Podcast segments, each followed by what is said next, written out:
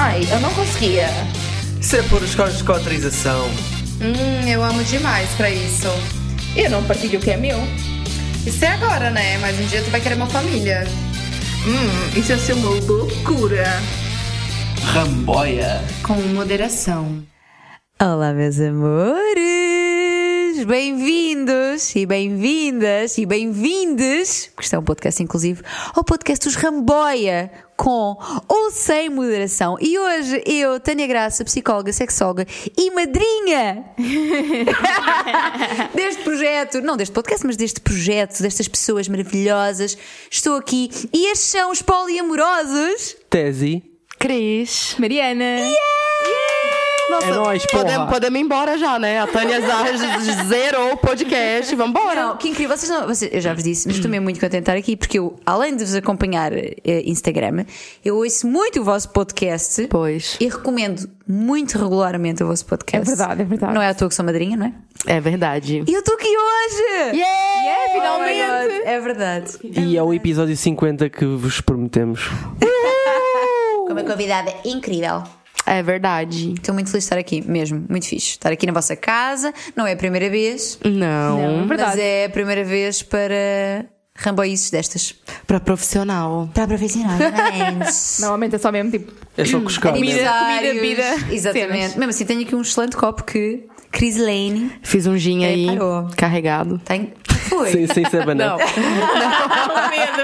Ela Tô não brincando. só faz up. Só. Não, não. Tá um gin aí carregado. Temos as perguntas, não é? Estávamos a esquecer não. Sim, a gente estava no, no hangout aí. Estávamos só a curtir aqui. Que a gente tentou fazer perguntas que nunca ninguém tivesse feito a Tânia Graça.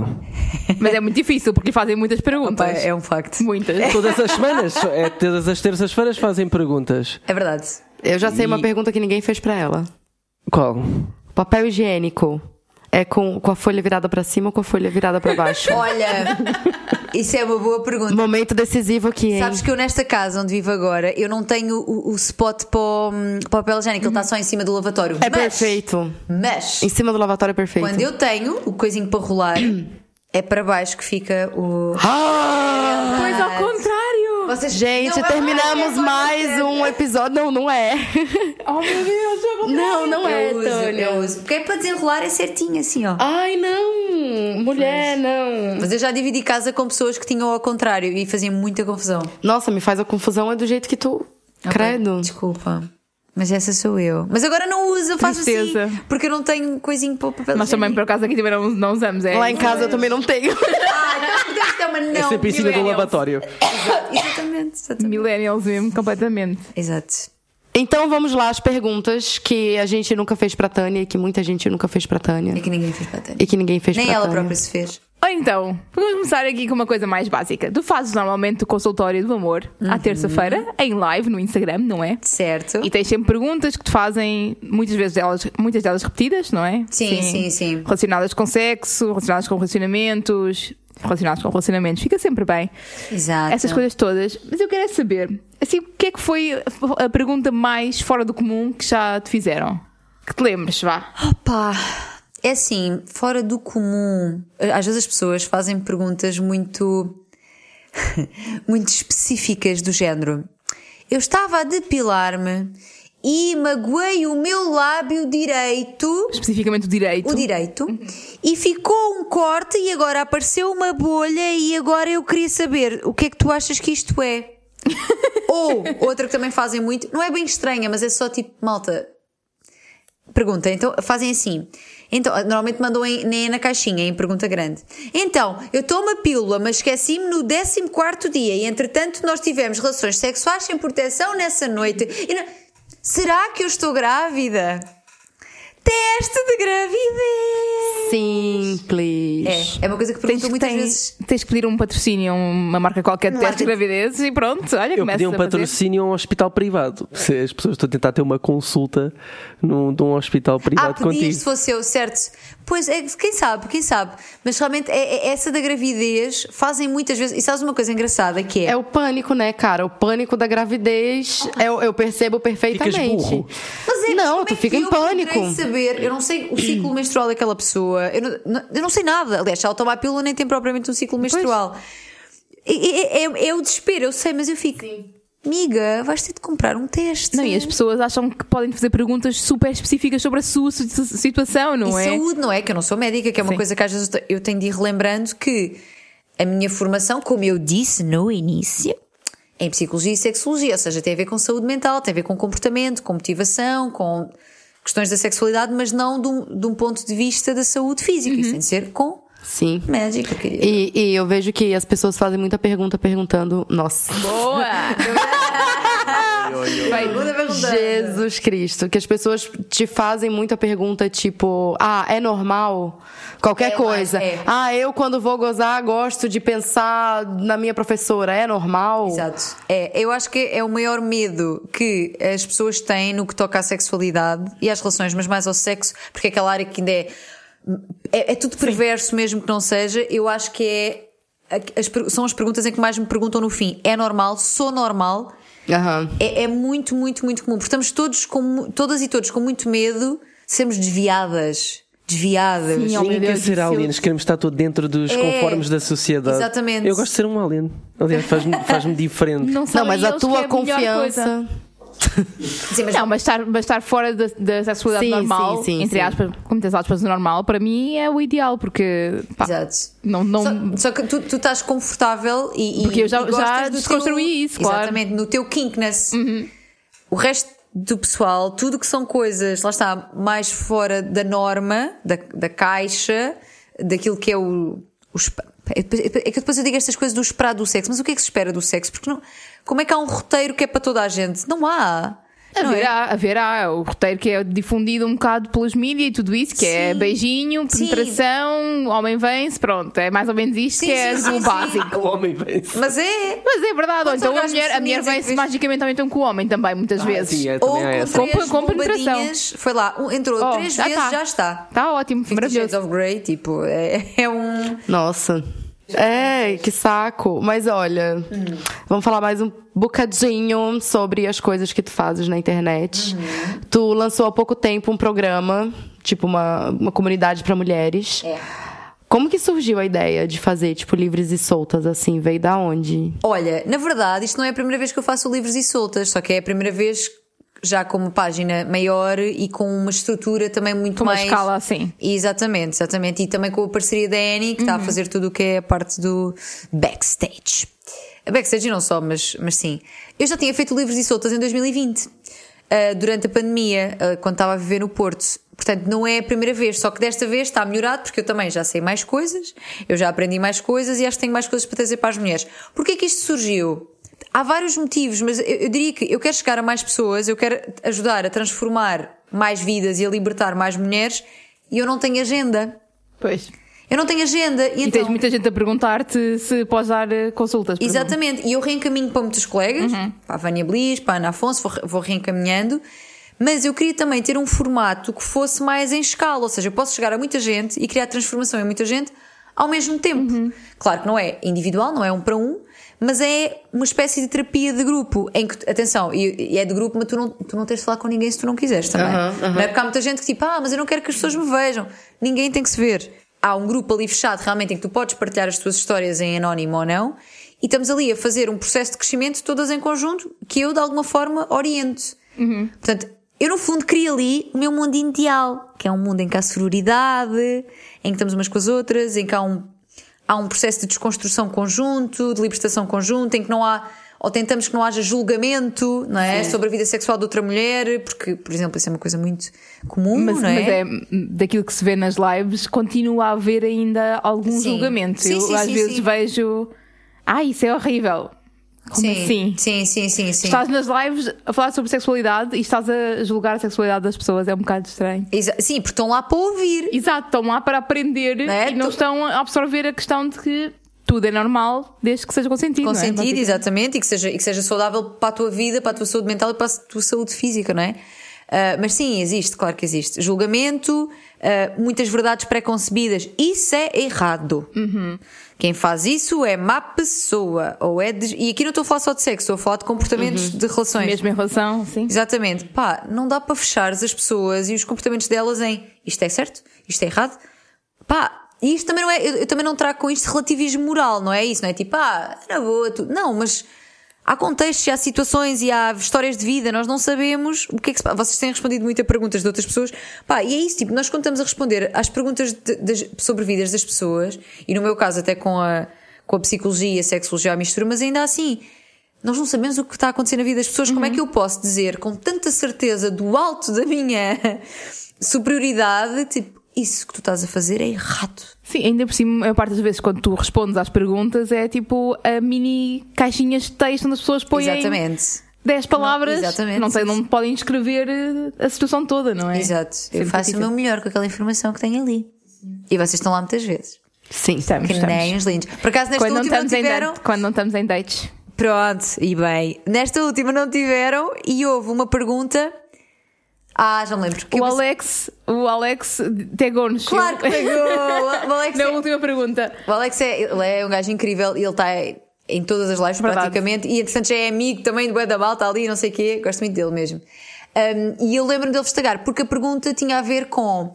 Eu contei ao meu pai uh, que tenho uma relação aberta e ele ficou mais distante de mim. Oh. afastou-se. E então tivemos ali um bocadinho a debater sobre aquilo e a determinada altura digo, não estão aqui os Ramboia hoje, quero as pessoas também para acrescentar aqui alguma coisa fixe, mas vocês não estavam. Não estávamos. É sentido a vossa ausência. Eu percebo que possa ser importante para ti partilhar, até para poder estar mais, mais à vontade sobre a tua vida, mas não é como se tu também tivesses de partilhar obrigatoriamente com a tua família qual é a estrutura relacional em que tu vives. Uhum.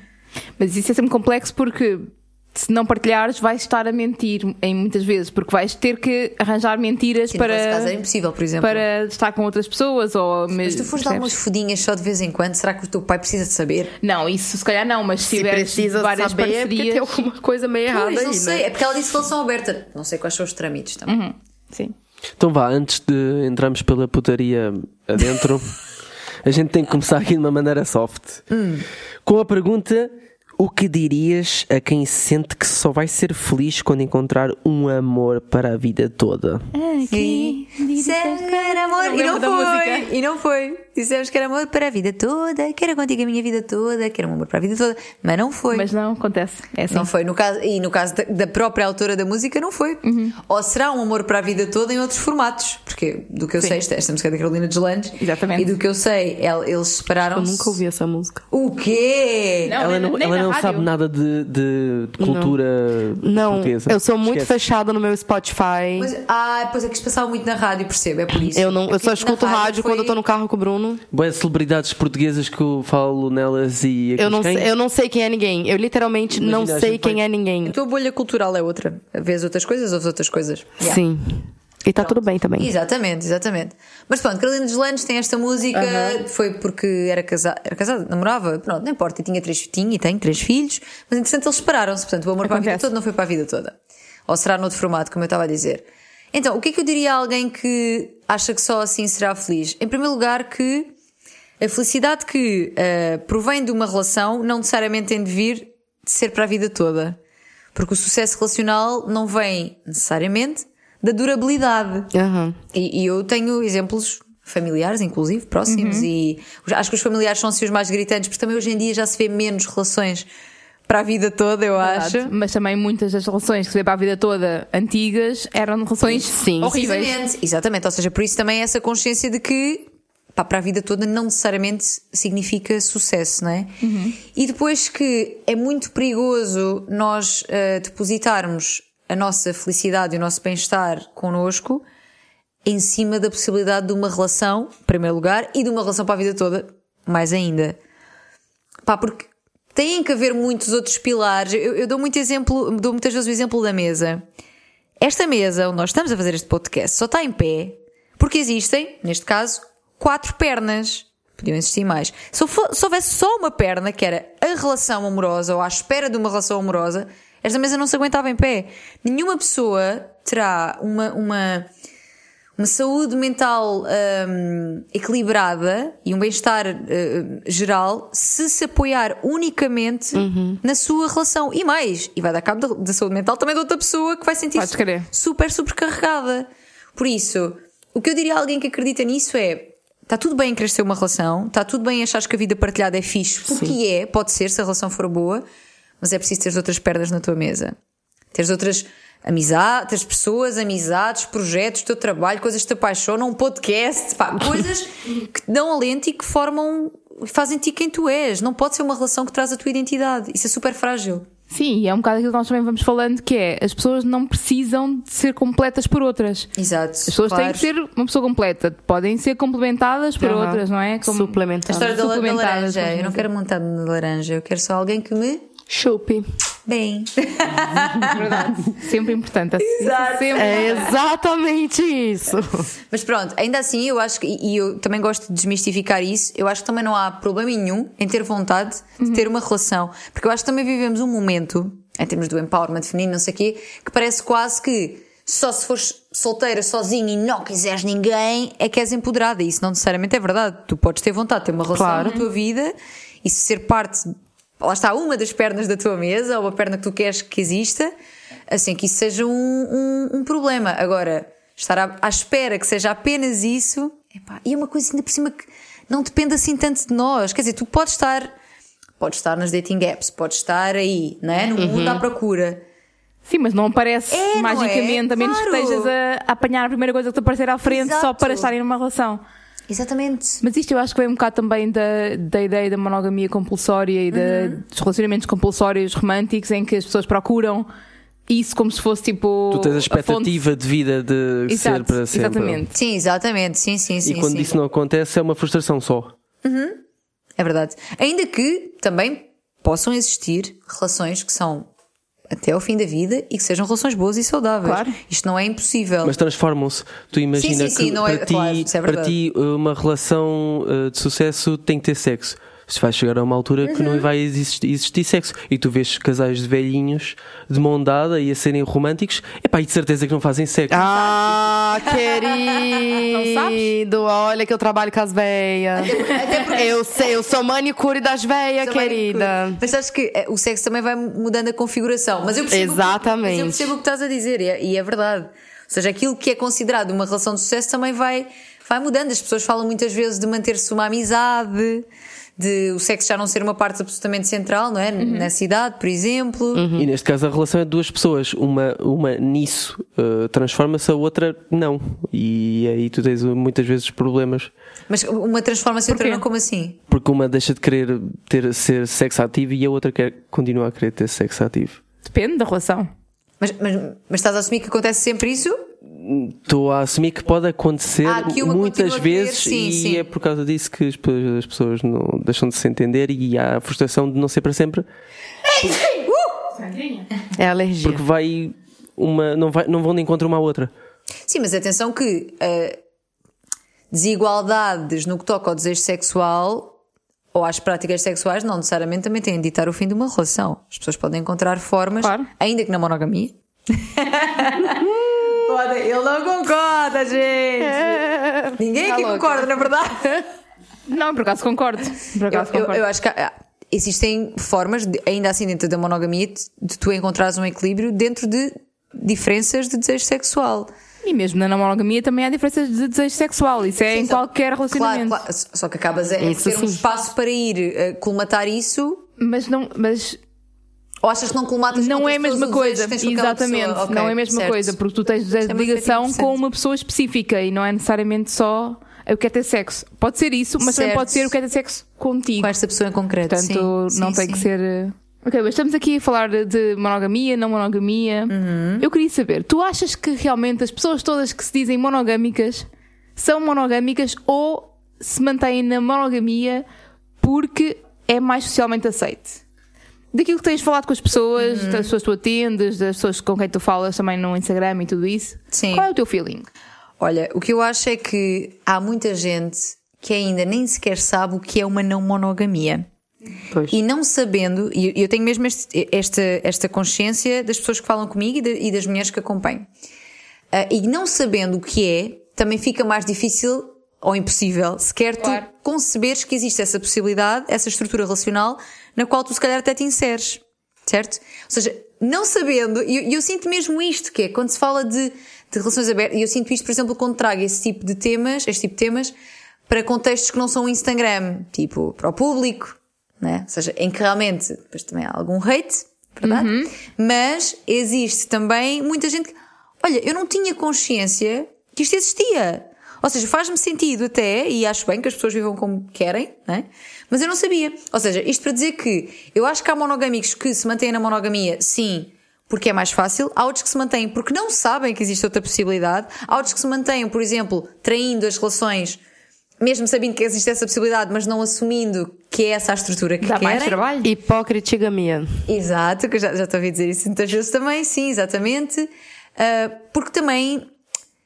Epá, ela está, isto, isto é, é isso, é, é, é muito mal, mas é verdade que é aquilo que se faz pela calada tem, vai ter menos peso e menos, menos necessidade de transformação do que tu assumiste numa estrutura que não é a normativa. Então, e na sociedade, desconstrução na sociedade é basicamente aceite a traição. Aceita-se como uma parte normal das relações. Exato. Embora seja condenável, Especialmente quando são homens. aceita-se, exatamente. Especialmente quando são homens, é uma realidade. Mas por isso, eu diria que. Acho, acho, e por isso é que eu também acho o vosso trabalho tão importante e por isso é que eu divulgo tanto, porque acho mesmo importante que cada vez mais pessoas percebam que existe esta forma de viver, que existe esta forma de viver as relações e que, olha, se calhar até pode ser a tua, pode não ser também. Eu estou sempre a dizer isto, malta.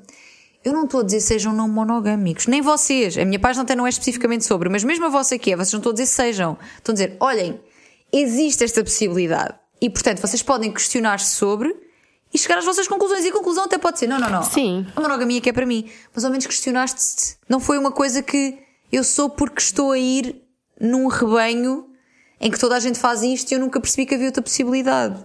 Aham. Eu acho que o que vocês fazem é mesmo muito, muito importante, mais ainda porque falam na primeira pessoa e isso também tem um, é um, tem um valor, eu acho que tem um valor acrescido nesse aspecto. Tem. E tu disse que tu fala muito sobre não monogamias também na- no teu Instagram, né? E tu acha que tu te arrisca a perder seguidores ou perder público? Ou tu acha que isso já aconteceu por tu estares falando sobre não monogamia? Olha, em primeiro lugar, eu estou um pouco cagando, né? Para isso. No sentido em que. Cagando no sentido. Atenção, eu dou muito valor ao meu público e às pessoas que estão a, a ver-me. Claro. Claro. É, tem- Estás cagando, tipo, se a pessoa não quer, ela que deixa de seguir. Exatamente. Ou sim, seja, sim. no sentido em que, para mim, é mais importante trazer informação que eu acho que é útil e relevante e que vem desconstruir ideias pré-concebidas do que ficar só em X temas Uhum. para que ninguém se vá embora. Porque também essas pessoas então estão a acompanhar uma versão de mim que é uma versão, não sou eu. Não é? Porque a pessoa que eu sou questiona estas coisas e gosta de trazer a pessoa e Uhum. a profissional que eu sou. Quer trazer estas coisas para cima da mesa para as pessoas pensarem, pá. Não é Claro. enfiar isto pela goela abaixo de ninguém. É pensem só sobre isto. Se já perdi, opa, eu sou-te muito sincera, eu não. Eu, eu vou vendo as minhas estatísticas do Instagram, tipo, dá para ver tipo, o número de pessoas que entram e o número de pessoas que saem. Normalmente o saldo é, é positivo e por isso é que a página vai crescendo.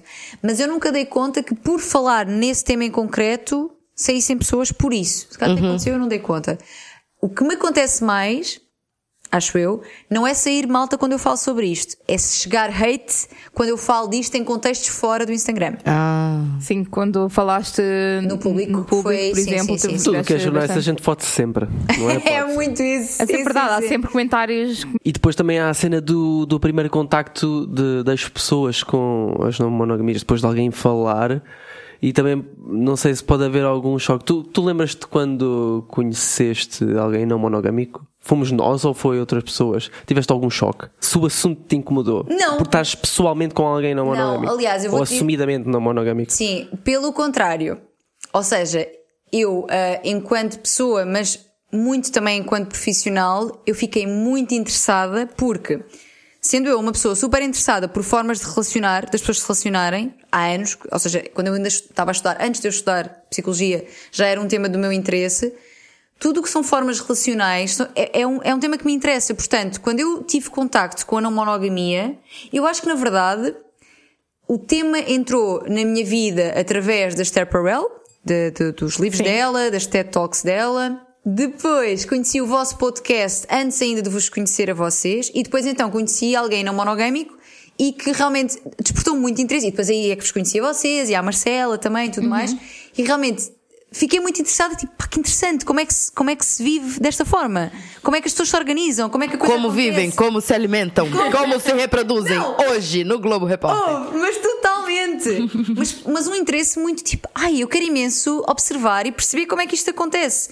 Pronto, nós estamos aqui só no zoo neste momento. Como é que Não, o dia? não é isso. Safari Safari. de, não monogâmico. Safari de, de não monogâmico. Eu- mas eu amo-vos de paixão, não é? Não é, só, não é, um, não é eu vou lá aprender como Claro, é que. É, é- tenho interesse mesmo porque acho que é super importante. Lá está, para a minha desconstrução enquanto pessoa e enquanto profissional. Eu com isto quero fazer a ponte para, para a pergunta de bolso que a gente tem aqui, que é achas possível pessoas monogâmicas serem felizes com pessoas poliamorosas? Olha, eu acho que na verdade possível é tudo na vida, não é? Mas acho que entram, entram podem entrar em conflito muitas questões. Porque alguém monogâmico tem uma. Aliás, expectativas muito diferentes. Alguém Yeah. monogâmico tem ah, como expectativa estar só com aquela pessoa, uma, uma exclusividade sexual e afetiva, emocional. Tem uma expectativa de construção, provavelmente ao nível da escada relacional, porque muitas vezes acontece também, não sempre, mas muitas vezes, ou seja, date, namora, casa, gato e cão, filhos, papapá. ou seja, esta escada é, é muito esperada, não é? E portanto tem uma expectativa, lá está, exclusividade de amor, exclusividade de tempo, não é? ou, ou no máximo a pessoa vai dividir o tempo dela com as coisas dela e a própria pessoa e não com outras pessoas. Por outro lado, alguém que é poli tem outras expectativas completamente diferentes, expectativa de liberdade, de autonomia sexual, de autonomia relacional, de o meu tempo não será todo teu, para já porque eu tenho uma vida, não é? Mas- Exatamente. não é? Mas também porque não será todo teu porque eu tenho eventualmente outras relações. Vou querer relacionar-me com outras pessoas, sexualmente, emocionalmente. Ou seja, há um desencontro, porque os objetivos em comum é um fator, e há estudos que mostram isto, é um, é um fator muito preditor de felicidade e satisfação conjugal. Ora, se existe uma disparidade tão grande, porque é muito grande, epá, eu diria que é difícil. Mas agora tenho uma pergunta para vocês. Pergunta. Porque é assim, eu tenho a sensação, da mesma forma que existe aquela teoria que há malta homossexual que tem vontade de ir aos heteros para ver se os vira. Vocês acham que as pessoas não mono têm uma tesãozinha especial pelos mono para ver se os trazem Pra para, ver o se lado? converte. Digam-me vocês. Por causa, por causa desta pergunta, não é? Eu, eu tenho preguiça, na verdade. Mas É assim, estamos aí, né? É assim. Eu, como acho que nós não somos naturalmente monogâmicos, há uma probabilidade muito maior de eu conseguir incentivar ou acordar aquela pessoa para a não monogamia, porque eu ofereço uma comunicação muito saudável e muito aberta. Ele está a fazer uma venda. Tá. Eu, eu tenho aqui um produto impecável. Eu sou a Deco Proteste, vai, manda. Então, Traz. eu acho que há uma probabilidade muito maior de, neste, neste caso de uma pessoa monogâmica estar com uma pessoa poliamorosa, acho uma probabilidade muito maior da pessoa monogâmica perceber que não monogamia é saudável e a poliamorosa nunca vai voltar à monogamia, ou se vai, vai estar numa relação monogâmica sabendo perfeitamente que é poliamorosa e que um dia vai querer voltar a, É a a estar com outras pessoas. Fizeste a Mas- pergunta. Não, mas é assim. É- Sim, é verdade, não respondeste. Ah, se eu tenho prazer em, Sim. em converter pessoas, tenho muito prazer em converter pessoas e admito. Ah, A Sério, eu, eu tenho um medo do caraças de ir parar às pessoas monogâmicas e infelizmente é a minha tendência. É uma merda. É uma merda. Mas não tenho prazer nenhum especial. Eu, por mim, adorava só fazer match e só, só começar não monos. relacionamentos com pessoas não monogâmicas. Já sabem a lição, já não tenho que estar a preocupar, não tenho que estar a explicar tudo, não tenho que estar com medo que a qualquer momento sejam levados para outra relação ou para outra relação que seja exclusiva. Quem me Certo. dera a mim. Eu já não explico, eu mando o link do podcast. Mas, mas, mas, tens, mas tens alguma. Tu estavas a dizer que não, não é? Ou seja, dá-te canseira pensar em. Ai, eu fico cansada, mas é aquilo que a Mariana falou. A gente sempre cai nos monogâmicos, entendeu? Ah, é? De alguma forma, sempre cai um monogâmico. Pra mim, pelo menos, acontece, Hum. Acontece. bastante. Só porque daí acontece que eles conhecem outra, outra pessoa, começam a namorar e cagam, né? Mas eu já ouvi dizer isso também noutros episódios. Sim, mas eu, mas eu tenho um bocado de preguiça, não é uma coisa assim que eu. Que eu Tenhas prazer, é. assim como. Mas, mas o te- tu tens porquê? Porque queres trazer as pessoas para o lado da luz. Eu quero fazê-las acordar e, e Opa, mas normalmente. isso é assumindo que toda a gente. Pois é, estavas a dizer, isso é eu uma crença assumido também. que todas as pessoas são Pois. naturalmente não monogâmicas e eu defendo isso. Biologicamente, vá. É isso que está a dizer. Exato. Pronto, certo, ok, percebo. Percebo. Até no outro- é uma já- crença válida, mas. No, no outro dia estava a ver que até nem os pinguins afinal são, são O monogâmicos. quê? É verdade. É verdade. Tan, tan, As pessoas que, ai, os pinguins, escolhem uma, uma para a vida. Não, afinal não. Pronto, mas, eu, mas eu diria que eu percebo, porque isso também tem a ver com as tuas próprias crenças e com pronto, a tua forma de, de viver, né? Mas esta ideia de que quase certeza que estando com alguém mono a pessoa vai perceber que afinal a não monogamia é que é a cena, epá, isso não Não, sei, eu é acho, verdade. que, eu acho que há duas hipóteses. Aliás, Ou- pode ser precisamente ou é o convertida, contrário. Ou é convertida, ou então acaba por. eh, pronto, cada um ir para o seu lado. Na realidade, Que eu é acho, o que mais acontece. eu né? acho muito o contrário. É eu acho que há assim- muita gente polimorosa que se faz settle numa relação monogâmica. Faz, Faz. mas eventualmente aquilo do bichinho vai querer acordar. Ah, pá, ele dá- Mas eu vou dizer uma Eu que coisa. é frustrante para os dois lados. Alguém poli pode acordar também numa pessoa monogâmica coisas que são muito difíceis de lidar e de gerir. E isso pode criar exatamente um. Não, não, não, a monogamia que é para mim. Porque aquilo que a monogamia vem proteger, de uma forma se calhar frágil, é esta ideia de que a minha autoestima e a minha segurança e o meu sentido de valor está muito atrelado a uma relação de exclusividade. É porque Yeah. eu sou a única. Ora, sendo isto frágil, que é, quando tu vens partir isto e dizendo, não, não, mas eu agora vou estar com não sei quantas, e agora... isso pode acordar coisas na pessoa que criem exatamente o efeito contrário. E não o de, ai que ótimo, olha, é mesmo por aqui. Pode não ser. Silêncio. Yeah. Não, totalmente de acordo. Não, eu, eu concordo. Pode, também. pode criar mesmo uma cena de aversão. As, melhor- as pessoas que melhor percebem os, os argumentos da não monogamia e continuam monogâmicas admitem que é por causa das inseguranças que têm. Pode não ser só sobre as inseguranças. No outro dia, o Salvador Martinha fez um, um episódio do podcast dele sobre relações abertas, em que até se baseava no meu episódio com a, com a Ana Afonso, em que ele dizia, ele estava mesmo a questionar aquilo e dizer que já tinha falado daquilo várias vezes com a mulher, ele é casado e tem uma relação fechada, por aquilo que eu percebi.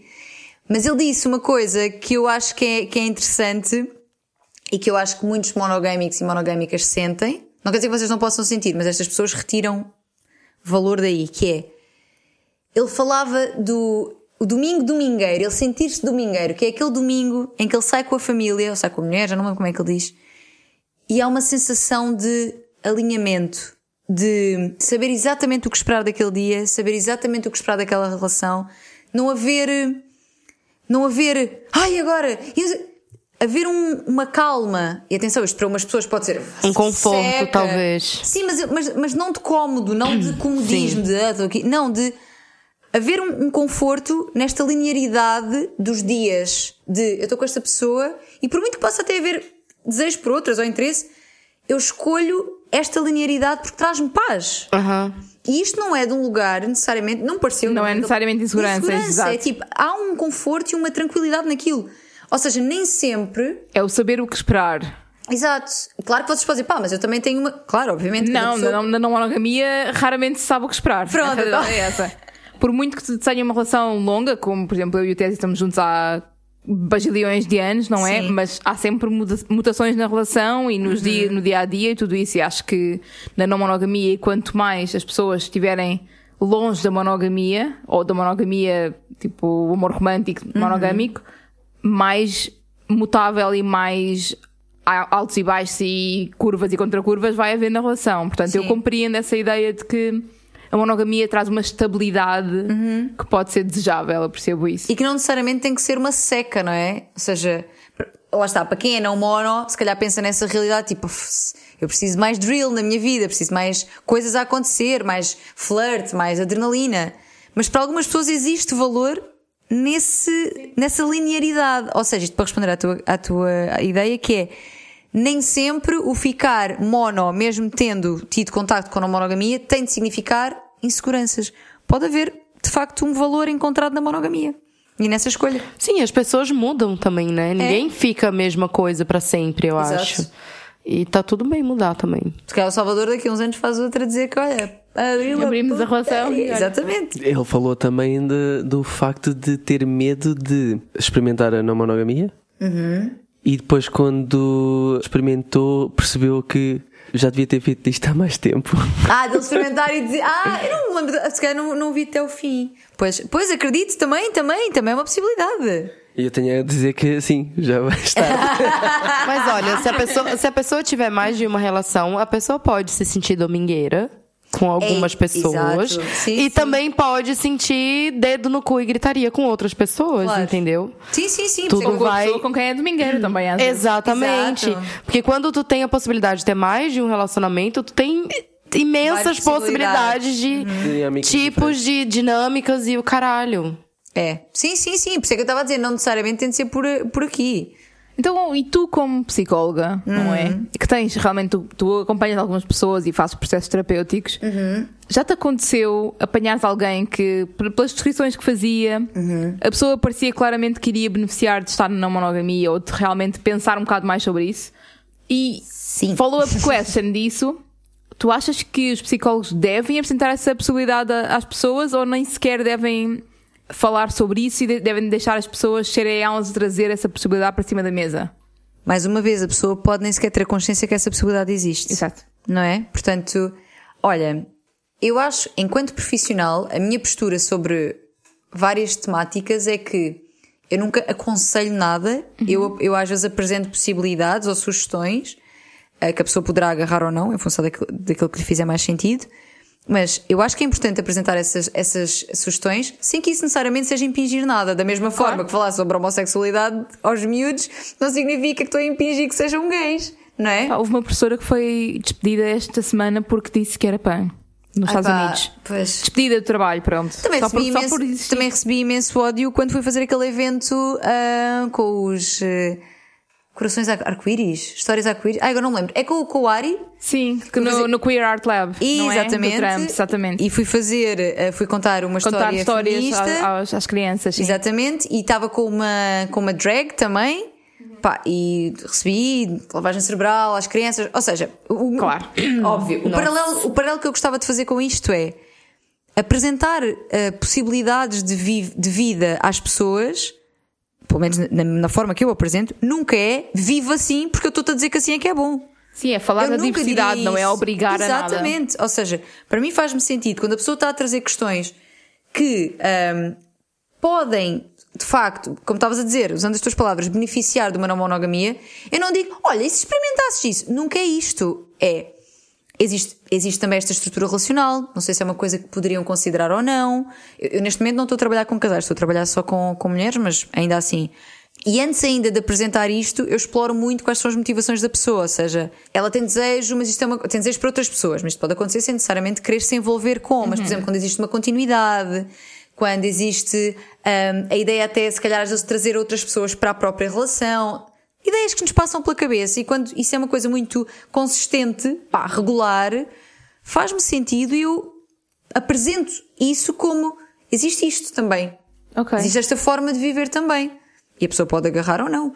Porque nunca é, nunca é mesmo um eu acho que isto é que tu precisas. Sim, mas isso não, o papel do psicólogo nunca é esse. Exatamente. exatamente. É sempre só ajudar as pessoas a descobrirem o seu caminho, não é? Exato. Mas É, mas a gente também recebe muito testemunho de, de anônimos, tipo, de pessoas que falam com a gente, que diz que o seu psicólogo teve, tipo, uma reação negativa, basicamente, sim. quando fala. Tipo, que os psicólogos dizem que isso é medo de compromisso, que é Uhum. hipersexualização, que é imaturidade. Uhum. O que que tu diria pra esses teus Colegas. colegas aí, de profissão? colega? Olha, eu acho que hum, é assim. Uma coisa é certa.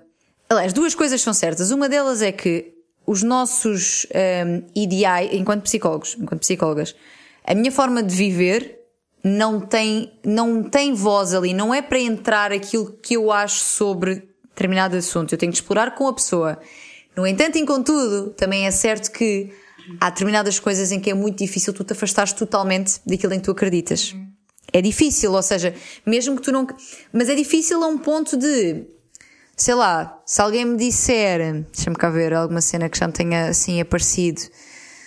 Se alguém me disser que está entrar numa situação, por exemplo, que é abusiva, vamos imaginar, a Tânia pessoa também entra ali um bocadinho, ou seja, já não é só eu enquanto profissional a explorar aquela situação, há uma parte de mim que tem em conta direitos das mulheres, desigualdade de género, tudo isso, Claro. que entra ali também, mas não é do género, faz uma denúncia agora. Lá está, nunca poderá ser nesse sentido.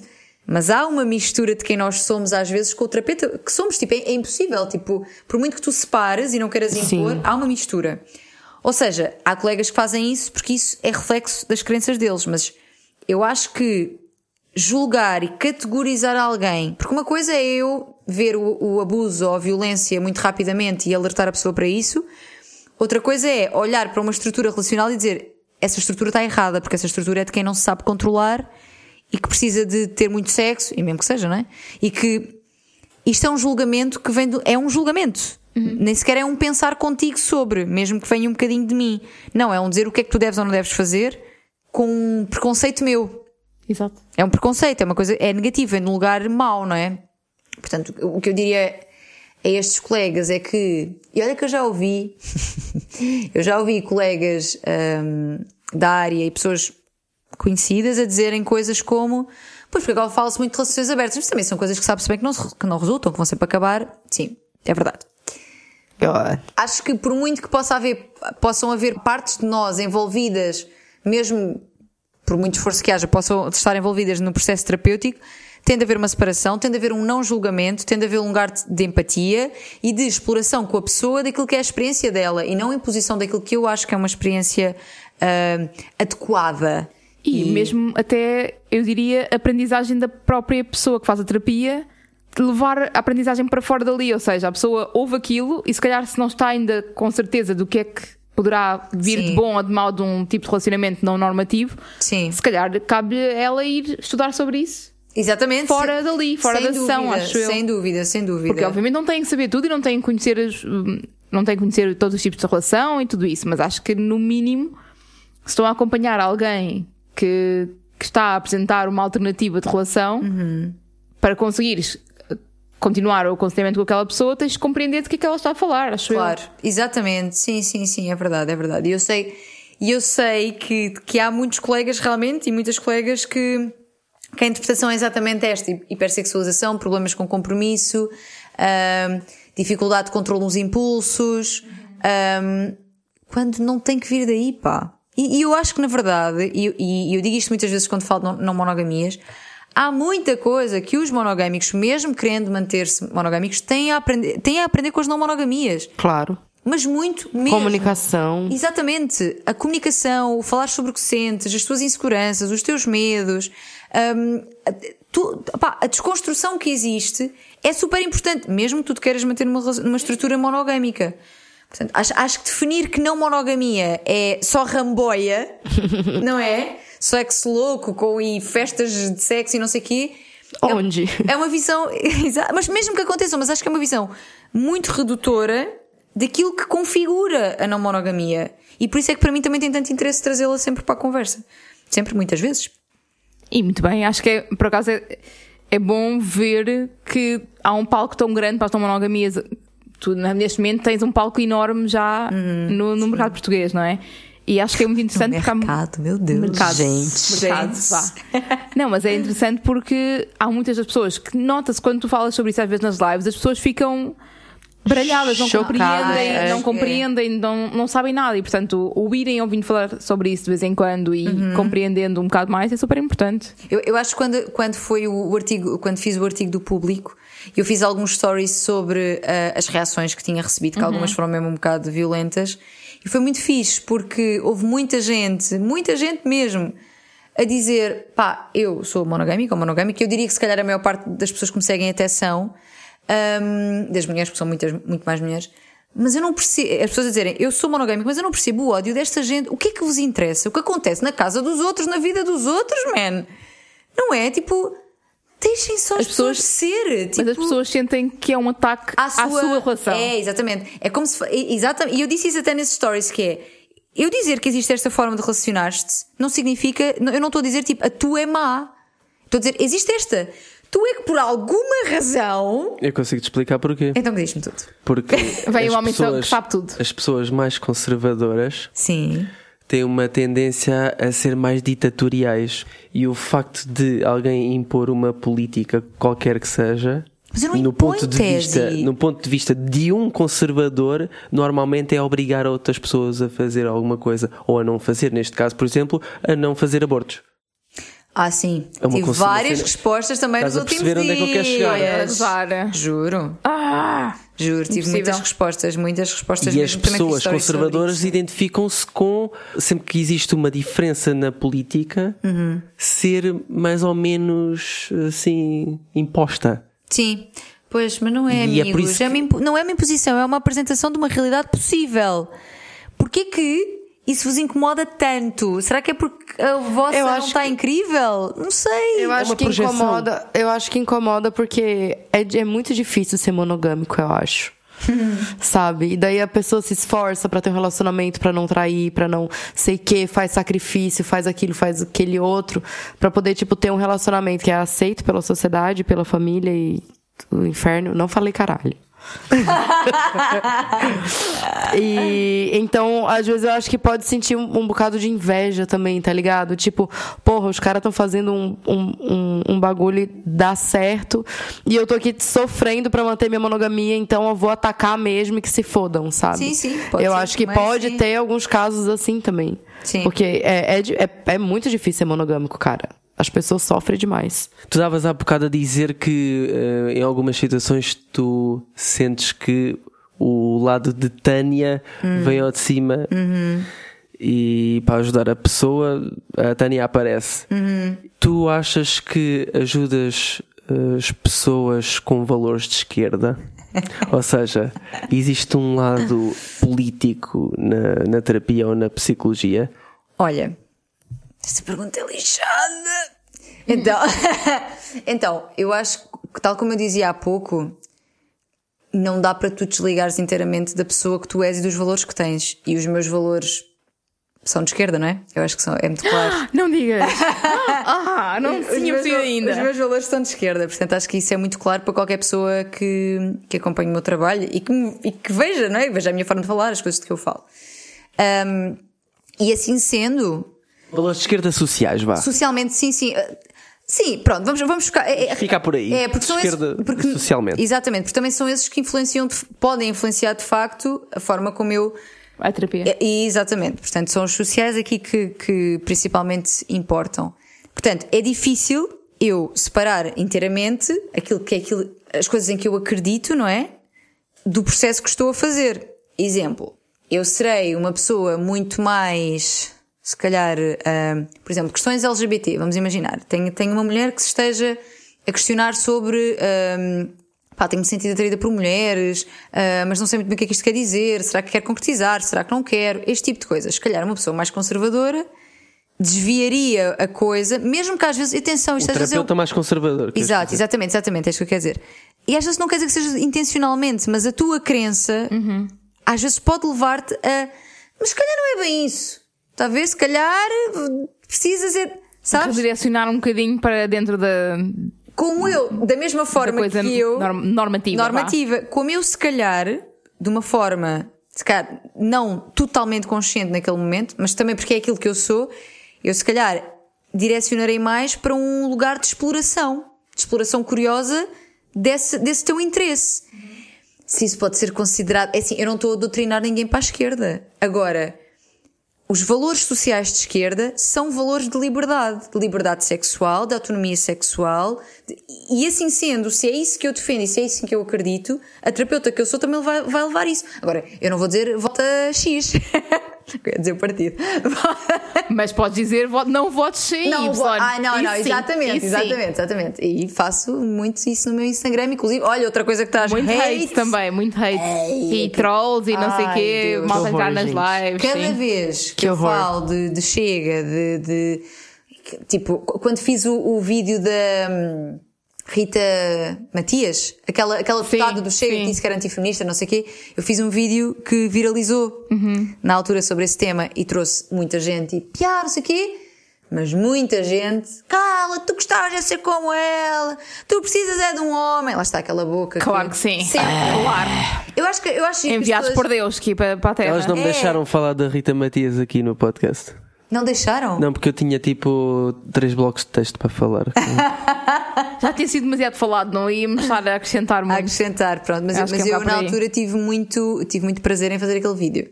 Que foi um vídeo que não foi de ah, atropelá-la, porque não, não foi direto. Ou seja, o meu objetivo não era humilhar aquela pessoa. era dar a entender que, malta, isto que ela disse foi um absurdo. Claro. Isto que ela disse foi um absurdo. Claro que eu depois uso ali algum sarcasmo. porque eu não Contraditório. consigo. E contraditório. Exatamente. Eu não consigo, também não, quer dizer, eu não sou uma Madre Teresa, não é? Ser humana. É, exatamente. Ser Estava a humana. fazer uma, uma coisa que é muito perigosa que era mascarar o feminismo de outra coisa qualquer que lhes convém. Exatamente. Isto é uma coisa muito perigosa. É um, ela- é um gaslighting social. Exato, total. E e ela até falava ali de coisas que eram ah, movime- do movimento feminista, tipo a questão da violência obstetrícia, ou seja, tipo, Exato. miga, hello! Como assim não és feminista? Não, ela, ela usava, era o chavão ser antifeminista porque sabia que isso era bom para o público dela. o público exatamente. essa. Tá, Tânia. Tá, Tá. querida. Tu ajuda muitas pessoas. Ah, os teus pacientes ah, da terapia, os teus seguidores, ah, as pessoas que enviam e-mail para pro outro podcast também que tu participa e agora com livres e soltas também. Muita coisa. Trabalhinho aí. É verdade. É verdade, trabalho bastante. Como que tu consegue gerir as tuas próprias emoções, assim, tipo, a gente, eh, tem algumas pessoas que são uma esponja, né, tipo, absorve as emoções das outras pessoas. Claro que, como psicóloga, tu, tu, profissionalmente, tu tens algumas... Tu tem como fazer isso, Tem né? Mas como tu mesma disse, às vezes a Tânia, a Tânia aparece ali também. Como que tu, como que tu não fica saturada psicologicamente? Olha, então, terapia que eu própria faço enquanto cliente, receptora, no caso, é essencial, digo muitas vezes, e acho que na verdade todos os terapeutas deviam fazer, porque nós não podemos tocar os fantasmas dos outros sem olhar para os nossos. Até porque de repente vamos misturar tudo. E de repente estamos ali a, a cuidar, de, a cuidar entre aspas, mas a, a tratar aquela pessoa como se fosse. Influenciar a vida de outra pessoa, né? Exatamente, e quase. a- Porque isto é a minha história. Não, não é amiga. Isto não é a tua história. Isto é outra pessoa. Pode ser parecida com a tua. Sabes? Ou seja, é muito, para mim é muito importante a terapia para mim. Até porque toda esta coisa do Instagram e do mediatismo que foi crescendo rap- rápido, isto é. Foi rápido, na verdade. Foi. E, e implicou algumas transformações na minha vida. A sensação. Pá, várias cenas. Por exemplo, a, a sensação de ser reconhecida na rua, especialmente quando sai à noite, que ainda por cima é um momento em que tu estás, sabes? Aham. Soltinha, soltinha. Tá fora do teu, do teu ambiente de trabalho, basicamente. Tanto no Instagram, quanto na, na terapia, quanto no. Exatamente, e de repente estou ali, as pessoas querem conversar comigo sobre trabalho, muitas vezes, o facto de estar a ser vista e isso tem um, tem um peso também, não é? Tipo, eu quero estar completamente à vontade e, na verdade, na grande maioria das vezes consigo, mas tenho presente que há ali pessoas que estão a olhar para mim e me conhecem, não é? Isso pesa um bocadinho. E limita-te. É assim, vamos lá ver, eu não, eu não sinto que eu, pense, que eu faça assim, ai, não posso fazer isto porque estão-me a ver. Acho que não acontece isto.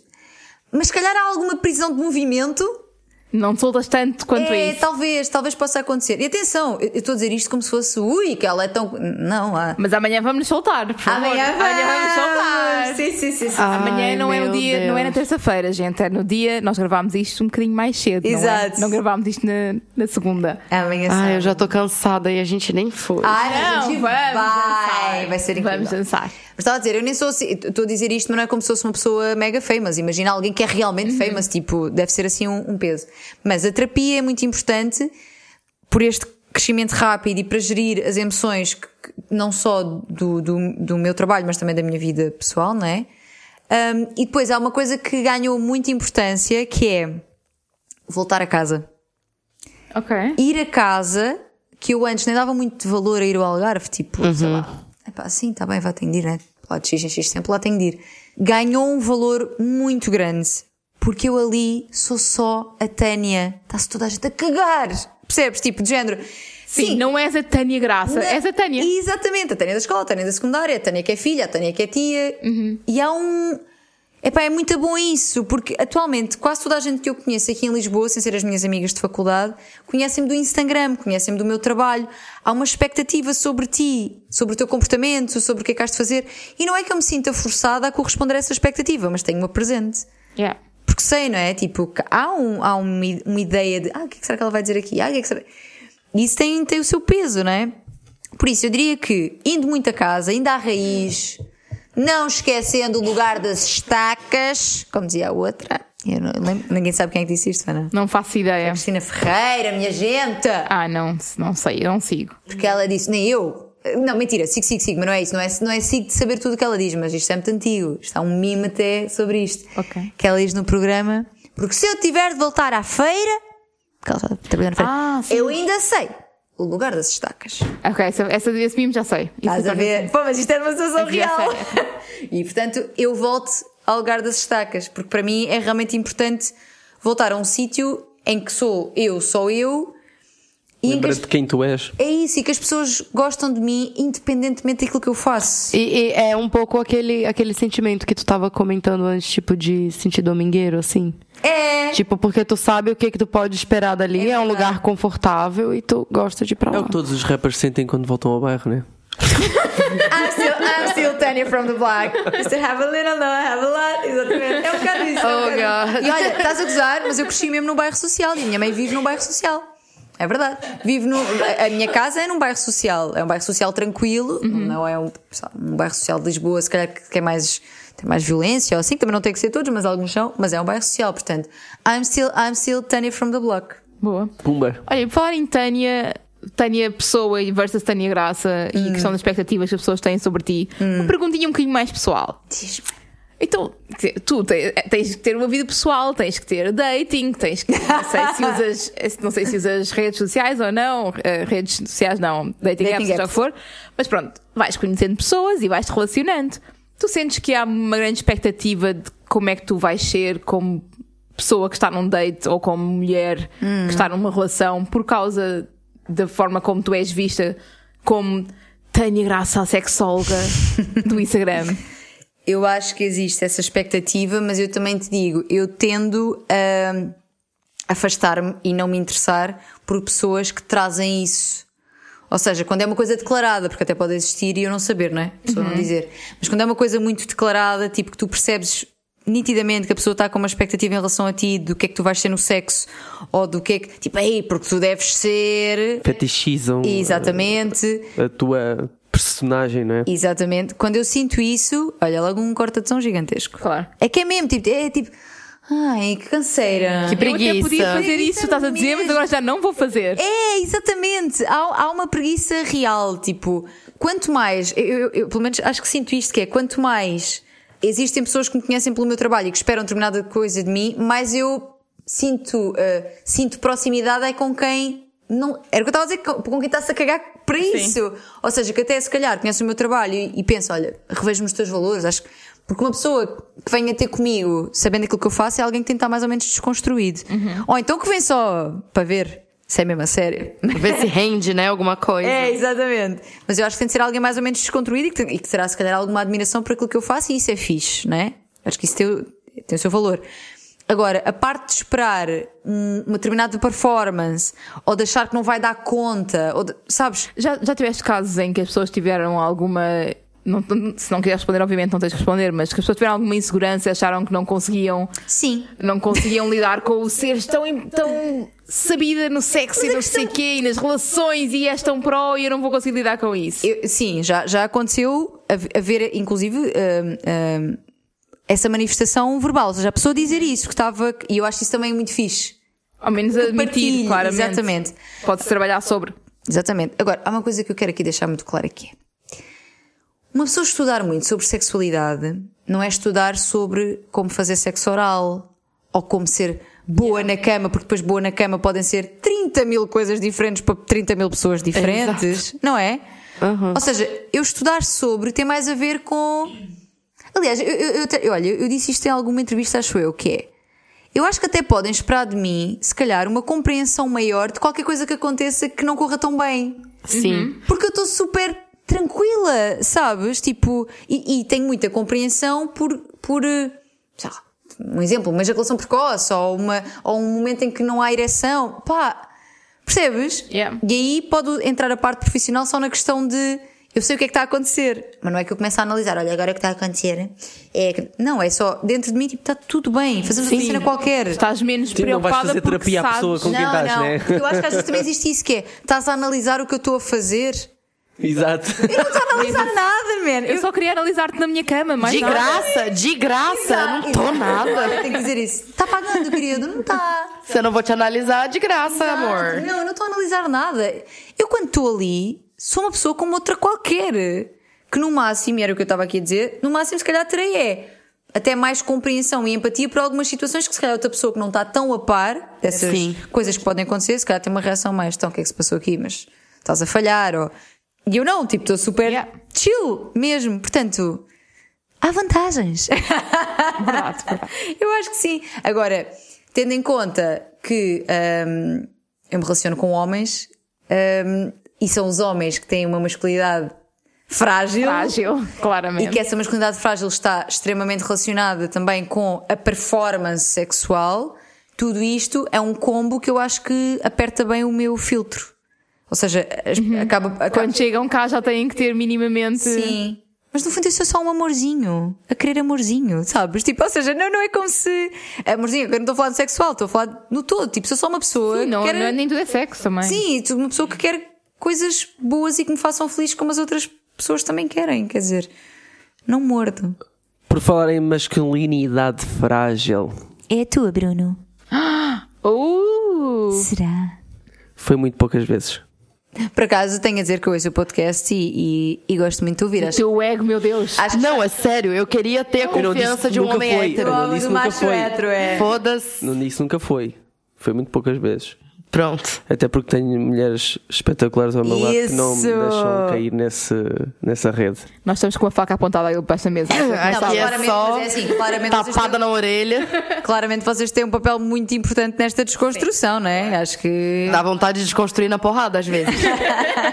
Mas a gente. Peça por peça. tipo isso. Assim é que dá pico. dá trabalho. Ai, que bom. Bem, nos últimos anos há uma maior tendência para dar destaque ao prazer feminino. Não tanto ainda quanto eu gostaria, mas sim. Vai, vai, Mas eh, muitos homens ainda acreditam que a sexualidade da mulher existe para servir a do homem.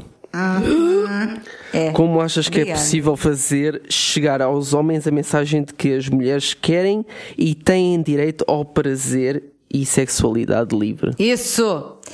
Então, como, como fazer, fazer-lhe chegar essa mensagem? Olha, eu acho que é por uma eh, desconstrução em si em efeito dominó, não é? Porque é, é, é nisso também que eu acredito muito com o meu trabalho, que é, estou a passar esta mensagem, de repente até põem num grupo de WhatsApp, se calhar até uns gozam, mas outros até ouvem, lá no meio daquela badalhocada que mandam toda, que é só triste. Ahm, se calhar as raparigas de quem são, de quem são amigos até também se vão desconstruindo e também trazem esses, esses temas para cima da mesa, para conversar. Comunicação social também tem um papel super importante. Eu acho que, pelos convites que tenho tido, também acho que existe um, um interesse crescente sobre o tema. Portanto, eu acho que é assim. E eu acho que também de homens para homens, ou seja, se calhar, tu que és um gajo já com. A gente não pode elogiar muito, né? Que Não, não é- pode, não pode. É, né? Amanhã está aí com. Pronto, mas pronto. Mas tu que serás um, um gajo com uma, com uma hum, Eu gosto de provocar outros homens. desconstrução acima da média, diria eu, que também não é difícil. de média. O Cedar está lá em baixo também. Exato. Mas que estarás, É para não me motivar muito, né? mas estarás acima da média. Eu acho que vozes de homens para com outros homens têm um grande valor. E eu sinto muito isso, por exemplo, com o Peter Castro. Sim, Que- o Peter é espetacular. Ele é incrível e o Peter tem uma voz. Para já, ele tem, ele tem um- uma clareza de raciocínio e, de, e um carisma a falar, que é assim uma cena que. Eu, eu colo nos stories dele e aquilo não tem uma legenda que seja. Ou seja, eu colo mesmo com som. Com som. Ponho aquilo a dar e vejo tudo. Mas eu sinto isso porque hum, lives que eu fiz com ele sobre feminismo. Aliás, eu fiz com vocês, na, na quarentena ainda estava no Porto, fiz com vocês e fiz uma com, com, com ele também. E o que eu sinto é que os homens, lá está, quando ouvem outro homem, não se sentem tão atacados, porque não é como se fosse um género, uma, uma guerra de sexo. É guerra de sexo, sim. Exatamente, é há outro gajo que está no mesmo lugar do que tu e está a dizer: Olha, bro, calma aí, se calhar isso não é fixe. Se calhar isso que estás a fazer, pá, não é fixe para ela. Ela merece tantas coisas boas, tanto prazer, tanto quanto tu. Pode fazer aquilo que ela quiser, que não é por isso que é uma badalhoca. ou Isso mesmo é um que seja. choque. Olha que isso é um choque, porque normalmente homens quando se juntam é é uma pouca Ah. Pois, exatamente. Pois é, pensar nos grupos de WhatsApp, lá está. Ou seja, eu sinto que quando, por exemplo, quando ele falava, havia, muita, havia ali muita gente, sexo masculino, que parava para ouvir. E portanto, eu acho, por isso é que eu também, quando quando às vezes dizem, ah, será que os homens fazem sentido na luta feminista? Para mim fazem todo. porque acho que são uma voz importante. O lugar de, de destaque, o lugar de fala, deve ser, na minha opinião, das mulheres, porque são, somos nós que vivemos as desigualdades na pele. Mas eles vão tipo missionários também, né? Exa- Ela gosta dos para ali. de joelhinho. Vão tipo missionário. Exato, mas eu acho que sim, acho que tem um papel importante hum, até para isso, para precisamente trazer isso para os grupos de amigos, pá, porque eu acho mesmo que a evolução se faz numa frequência de rádio e com esperança que nenhuma crise económica ou política nos leve a regredir, porque já percebemos Como que. está a acontecer, não é? Exatamente. Eu agora estava a claramente. pensar numa componente que também às vezes pode fazer diferença. Uhum. Não sei o que é que tu achas disso, que é. Estavas a falar do Peter Castro, Uhum. é um homem a falar, mas é um homem bissexual. Tu achas que isso tem Ele não se categoriza como bi. Verdade, verdade. Ele não se caracteriza como nada. Mas, sim, mas, é uma não é uma pessoa hétero. Não, não é uma pessoa heteronormativa, é verdade. Se isso tem um peso. Só que ao mesmo tempo, eu acho que o Peter vai muito. Apesar de ser, disso ser verdade e ele, ele falar isso abertamente, ainda assim, na minha perspectiva e no meu preconceito sobre o que é que é masculinidade, eu acho que o Peter vai muito ao encontro de uma imagem do típico homem. Ou seja, a forma como ele fala, a postura que tem. Sim, é macho. É, eu não macho. olho, eu não, eu não, não é uma pessoa que, que eu ouviria e pensaria assim: ah, este gajo ah, faz-me pensar pela postura dele, lá está, os nossos preconceitos, mas faz-me pensar pela postura dele que é gay ou. Não. Ou seja, isto para dizer que não sei se quem o ouve automaticamente sabe que ele tem uma. Pronto, que a orientação sexual dele não é hetero.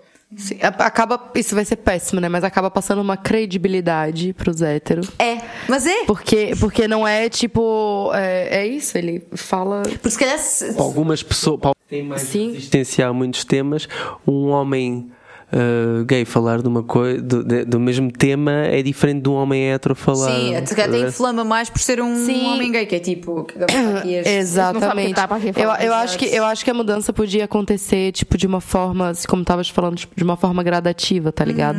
Eu acho que realmente o mundo ia começar a ser diferente nessa, nessa questão de conscientização do, do ser humano homem. Que quando chegasse, tipo, na mídia, tá ligado? Tipo, de ser normal na televisão, no cinema, no, no, na educação sexual na escola. No... Sim, faz muita falta Isso, tipo, porque isso vai moldar também o crescimento das próximas gerações, entendeu? Uhum. Querendo ou não, a gente ainda vive numa, numa sociedade em que, cara, em novela, tipo, eles colocam um, um- um- pelo menos no Brasil, né, em novela, colocam uma bicha gay na novela só pra ser, tipo, acompanhante de madame, tá ligado? Tipo, é. a- o, o, o, o alívio, o alívio cômico é sempre uma gay, entendeu? Uhum. Tipo, não tem umas coisas bem sucedidas, assim. É, é meio, tipo, circo até, É. sabe? E eu acho que a partir do momento que isso mudar, tanto em relação à sexualidade quanto em relação, tipo, tipo de relacionamento, porque daí as pessoas que assistem vão pensar, ah, você tá na televisão, então realmente, porque a televisão ainda passa uma credibilidade. É a gente já foi, a verdade. gente já deu várias entrevistas, a gente já fez várias coisas. E o que continua me perguntando é quando é que vai pra televisão. Eu quero que se for da televisão. Mas Tem é, que ser muito bem escolhido. Ah, isso, isso é, isso é verdade, mas é um meio que pode chegar a públicos que Sim. não têm. Exatamente. Aliás, eu no outro dia cheguei ao Algarve e a minha mãe, que vos garanto nunca tinha ouvido falar de relações abertas ou de poliamor, o que é que seja, por acaso, ou seja, aconteceram duas coisas no mesmo dia, que foi, eu falei, foi o dia da não monogamia na Antena 3, e ela ouve religiosamente, eh, o- as vezes que eu lá vou à quinta-feira, e por acaso à tarde, na televisão, também foi um casal poliamoroso, é verdade. O trisal, aquele trisal que, se que fez o casamento. Não sei, porque ela, ela disse o programa, mas já não me lembro. Isto foi agora há pouco tempo. Foi no dia que eu fui a, a Ana- com a Ana Afonso. No Goxa. E foi giro, porque ela. Pá, eu achei sempre que algum dia que ela tivesse contato com esse tema, seria um choque. E ela disse: Olha que giro, hoje o tema que tu falaste do poliamor, que eu nunca tinha ouvido falar, deu na televisão também? Deu na televisão e por acaso achei engraçado, não sabia que existia. Ou seja, isto para dizer que. Mas a minha mãe também, coitada, que remédio teve ela se não desconstruísse como a filha que faz né? Exatamente. É um facto, é um facto. Ah, mas eu acho que pode chegar bem escolhidos, obviamente, os programas e percebendo também o que é que eles pretendem fazer com a vossa imagem, que mensagem é que eles querem passar. Eu acho que pode chegar a um público que, pá, que até pode ficar, olha, claro que pode vir hate Claro, também, né? claro, exatamente. Eu tenho sido. é, Público genérico é sempre um risco. Exato, exato. eu, eu é que sempre falo que é, vou ser um pouco contraditório agora, mas eu sempre falo que pra, pra mim não vale a pena porque não é um público que vai trazer boa, tipo, uma, uma. que vai crescer nossos números, vamos dizer assim. Tipo, no Sim. Spotify, não sei o quê. Vai levar conhecimento, claro, também. Mas também vai. tra- As pessoas que vão vir, eu acho que vai ser só de hate mesmo. Pois. É, é isso. Eu acho Depende que dos programas. é tu- é- Sim, depende dos programas, claro. sim. É, é um, é um jogo também de. Um jogo no sentido de nós percebermos os benefícios e, e aquilo que não é tão bom de cada, de cada lugar que vamos falar, não é? Porque pode até não trazer números, mas trazer. Lá está, uma educação que se for uma coisa que Claro, com certeza. Que é fixe. Mas também, se, se essa educação tem um preço que é levarem ali com uma semana ou duas de hate e pessoas a denunciarem a vossa página, se calhar também não. Não é? É, é- é- é ir medindo. É ir Sim. medindo. Mas eu acho que aquilo que vocês estão a fazer é muito importante. Continuarei a partilhar. Sempre que se fala de não monogamia. Exato, sempre que, sempre que se fala de não monogamia. Aliás, as pessoas já, já associam muito, tanto que assim que se fala disso, há muita gente no consultório do humor que pergunta por vocês. Portanto, porque eu acho que é mesmo, mesmo importante para qualquer pessoa, mono ou não mono. Ouçam só para perceber que há várias formas de viver as relações e para escolherem aquela que realmente faz fit com vocês. Sim. E, E não perceberem que que, por exemplo, há muita coisa né? parecida entre Exato. os vários tipos de relacionamentos também. Exatamente. E aprenderem coisas, pá, comuniquem melhor, pá, que é uma coisa que. Eu acho que em, muita- em muitas relações monogâmicas a, a comunicação é mesmo. A necessidade de comunicar é vista como se isso fosse um, um significado que a relação está com problemas. Exato, temos de falar, se é uma DR. falar é um problema. Yeah, yeah. Devia ser o contrário, se temos que falar é porque queremos melhorar a relação. Exatamente. Sim, Pronto, verdade. já não temos mais perguntas de bolso. Quer dizer, na realidade nós tínhamos tínhamos mais. muitas, mas não, não- se não íamos ficar aqui vários 10 horas. episódios. É pá, mas eu tenho aqui uma hidden track. Eu tenho uma hidden track há, é- é desde bem hidden mesmo, que eu 2021. de- é desde 2021 que eu tenho esta apontada. Ai, meu Deus! Para o episódio de hoje. Muito É, é o, E é a o única- É o Yu das perguntas, tá ligado? Sou eu das tá ali. perguntas e esta, e esta é mesmo para se- sexologia e é uma dúvida que eu gostava de fazer, até para levantar macaquinhos nas cabeças das pessoas com, Ai, se preparem. com, Que com medo. esta. Eu não sei se, vai- se sabes esta ou não. Se sabes esta. Se não souberes, eu tiro. Se flopar, a gente apaga. Vai. Tu sabes se o facto de a viscosidade de uma vagina tem a ver. Viscosidade é uma palavra linda. Visco, ele tá tão técnico, meu Deus. elástico, sim. A viscosidade de uma vagina, sim. Tem a ver com o facto da mulher ser fértil ou não? Ah, é assim, imagina. O muco cervical, que é aquilo que tu chamaste de Viscosidade. Ou seja, a- um, o muco cervical, não é? Que, que é, o muco que tu vais libertando na cueca, que nós chamamos muitas vezes corrimento, mas na verdade não é corrimento, porque corrimento é aquilo que se chama quando tem mau cheiro ou quando tem algum tipo de problema. O muco cervical, quando uma mulher não toma, não faz contraceptivos hormonais, esse muco varia ao longo do ciclo menstrual. Sim. E varia também, ou seja, isto para dizer que nos momentos, no início do ciclo, logo a se- a seguir teres o, o, o período, ele é assim, hum, líquido, mas eh, líquido tranquilo. Depois na altura da ovulação é tipo clara do grudento. É ovo. mesmo slimy. Exatamente. grudento mesmo. E depois no fim do ciclo é qua- quase uma, uma, uma, uma- quer dizer, assim meio fazem umas bolinhas quase. Umas bolinhas. Exato, ou seja, varia desta forma. Aham. Portanto, vai haver alturas em que realmente tem mais viscosidade. Por outro lado, se fores a ver entre mulher fértil e não fértil, uma mulher que já entrou na menopausa, não é? portanto já não ovula, portanto esse muco, por isso é que tem mais secura vaginal, por isso é que se fala de secura Yeah. vaginal e tem de usar muito mais lubrificante, porque essa lubrificação diminui. Agora, tu também tens Eu só quero saber se viscosidade é sinónimo de fertilidade. Não necessariamente, porque tu tens mulheres que lubrificam mais do que outras. Ou seja, porque tu tens o muco que sai sempre e depois tens a lubrificação que tem a ver com a tua excitação sexual. São coisas diferentes. Ok. Ou seja, eu posso estar. Imagina. Eu, Correr rios, mas muito líquido. Que especificidade, homem. Tu tá muito. tá com medo de engravidar alguém? É desgraça. tu vai usar preservativo, Imagina, caralho. A quantidade, a quantidade de lubrificação não é diretamente proporcional à tua fertilidade. Mas tu Não, quis dizer viscosidade- viscosidade ou tu quis dizer textura? textura ou viscosidade. Não, a É viscosidade muita do. quantidade de lu- de lubrificação. Não, não, não é é- a quantidade, não é é, o facto acho que ele tá ser falando- sliming, ser clara mais grossa, entre aspas, Sim. e a outra mais, Mais líquida. Eu acho que o que ele está a querer perceber é se é a mais grossa, quer dizer que, Que que a é pessoa tá vai fértil. engravidar. é isso? Exato. É assim, aquela que é do período fértil é que se parece com clara de ovo. É porque há pessoas que no período fértil não são líquidas. Traz uma amostra, a gente analisa aqui, tudo a fazer assim com os dedinhos. É isso, nós estamos aqui a mexer Não, que eu quero deixar a, ma- a Não, mas malta maluca. eu noto? Eu quero deixar a malta maluca, imagina, Ei, olha, olha, coisa, agora estás toda slimy, vais, estás bem da fértil. Não... Mas não necessariamente. Não, não, pá, há pessoas que lubrificam um pouco e são super férteis. Tem a ver também com a quantidade de água que bebes, por exemplo. A lubrificação que tens. Hidratação é importante, gente. Bebam, Bebam água. água. Nós aqui não é água bem. Bebam. tem Ah, água na é. composição, tem água na Tu é, composição. exato. Mas, pá, não fiquem com macaquinhos na cabeça nada. Fa- façam estudo. Pergunta weird. Façam um estudo, façam estudo do ciclo menstrual, acho que isso é muito fixe de se fazer para quem não toma métodos Sim. hormonais.